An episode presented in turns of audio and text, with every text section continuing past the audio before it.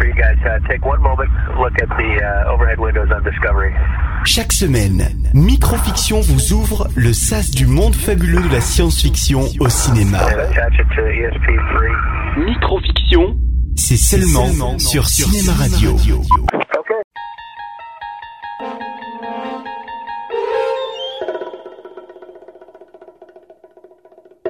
En 2011, les primates débarquent sur les écrans avec un film de Rupert Wyatt, La planète des singes, les origines.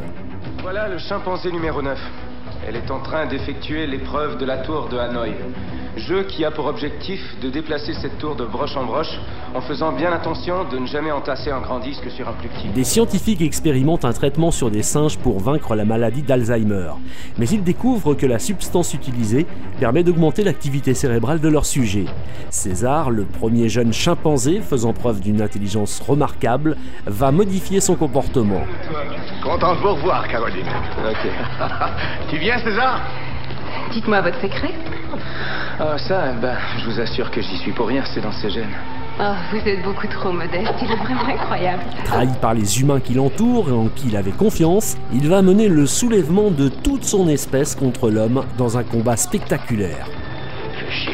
Allez, dépêchez-vous Écartez-vous, Vous l'aurez compris pour ce film, une pincée de logiciels, de gros ordinateurs et un incroyable talent, la combinaison parfaite.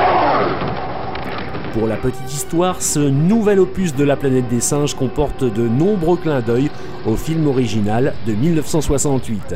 On apprend via des journaux télévisés que le vaisseau spatial Icarus disparaît des écrans en dépassant la planète Mars.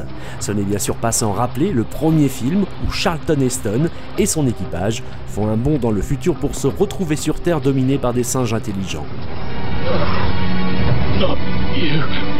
Petit conseil, préférez la VO en anglais. L'ambiance est plus pénétrante pour la planète des singes. Enfin, ce blockbuster donnera une suite en 2014, La planète des singes, l'affrontement, où de nouveau l'homme et les singes dominateurs auront rendez-vous avec leur destin. Will, t'as vu cette marque? Est-ce qu'il est blessé? Non, je crois que c'est une tâche de naissance.